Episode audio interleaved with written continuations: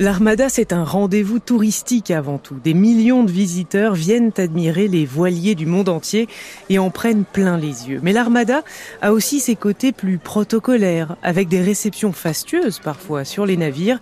Et c'est l'une d'elles dont se souvient avec amusement Pierre Bélanger.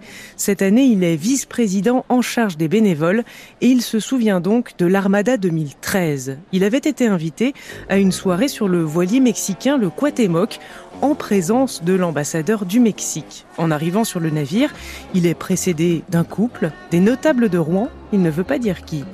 Et ces notables, on vient de les briefer sur le protocole pour saluer l'ambassadeur. Il faut lui dire son Excellence. Cela fait partie des conventions. Le couple s'avance donc vers Son Excellence, l'ambassadeur du Mexique, mais sans doute submergé par l'émotion, la femme s'en mêle un peu, se souvient Pierre Bélanger. Au moment de saluer euh, l'ambassadeur, euh, la dame en question dit euh, Son Altesse au lieu de Son Excellence. Et là, l'ambassadeur a eu un œil amusé, un sourire. Le commandant du bateau, lui, était beaucoup plus gêné. enfin, en tous les cas, tout s'est très bien passé. La soirée s'est très bien passée par la suite. Sauf peut-être pour la fautive qui entend toujours parler de sa maladresse dix ans plus tard.